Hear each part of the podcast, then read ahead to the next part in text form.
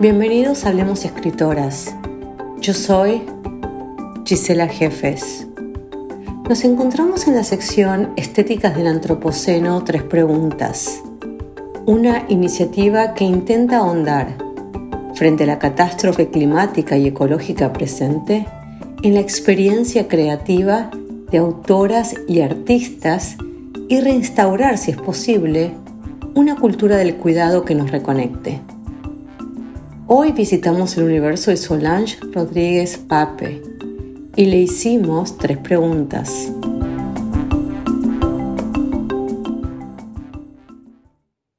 Frente a los cambios que el antropoceno va produciendo en el planeta y las crecientes alteraciones geológicas que los humanos estamos provocando, ¿cuál es el rol de la literatura y el arte? ¿Y es posible o no dar cuenta estéticamente de estos cambios.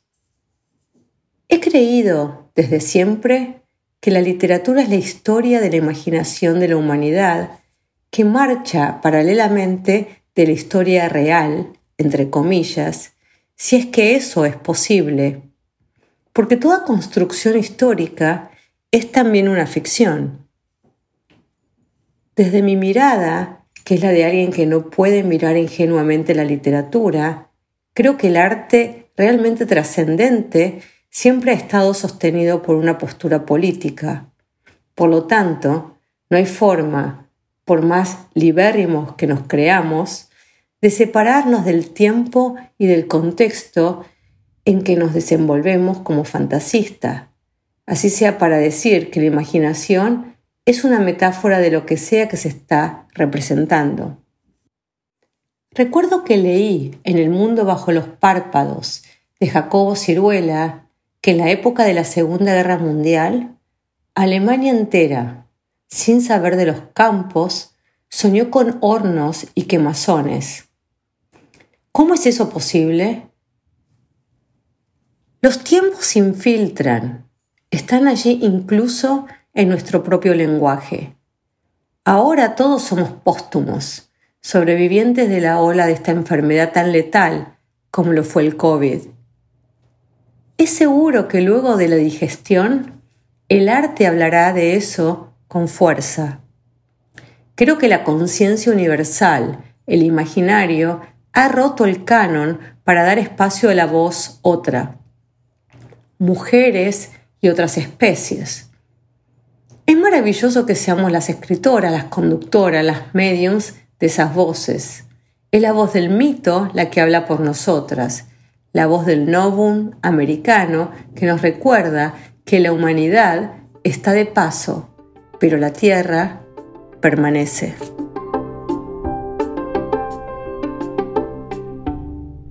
¿Cómo visualizar, además de la crisis planetaria y el imaginario escatológico, nuevos mundos o mundos alternativos tal como lo proponen escritores como Margaret Atwood cuando señala, las utopías van a volver porque tenemos que imaginar cómo salvar el mundo.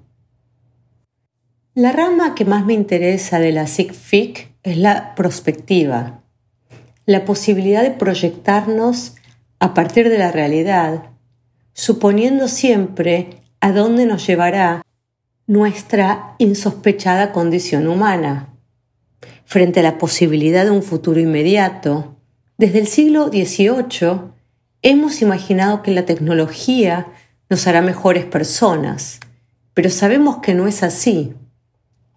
La modernidad y sus avances no nos salvarán. No obstante, la humanidad, siempre veleidosa, nos sorprende con su miseria y con su nobleza.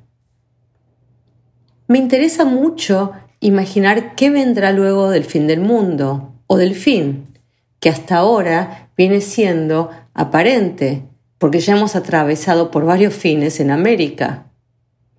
Quiero pensar luego de ese fin volvernos siendo otros, unos que no quieren repetir la historia y serán más empáticos y menos ambiciosos.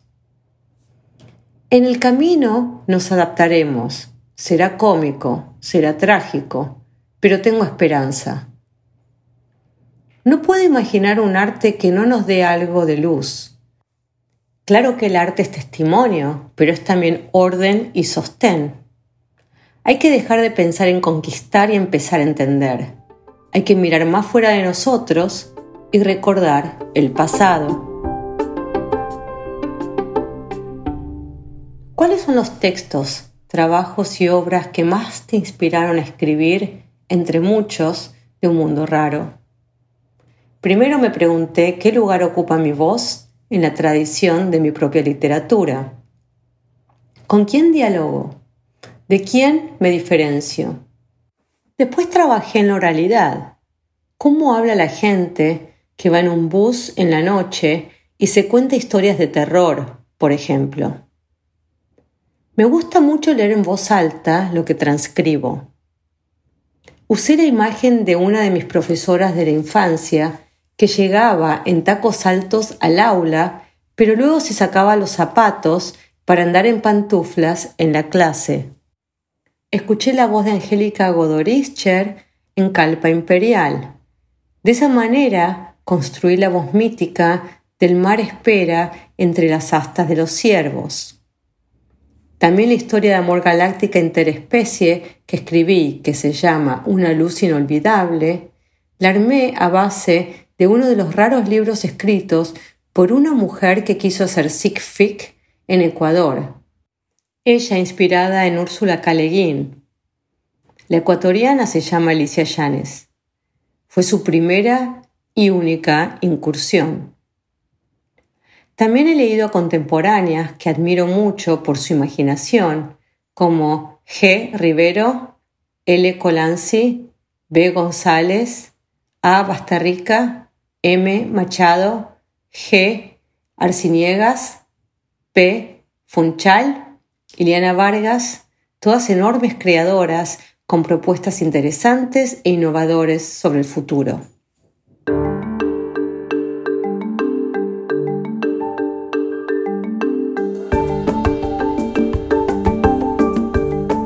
Muchísimas gracias por acompañarnos en la sección Estéticas del Antropoceno, tres preguntas.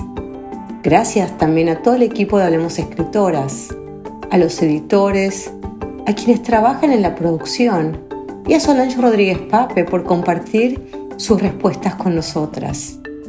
Un saludo desde una Houston amenazante de lluvias, truenos, relámpagos e inundaciones.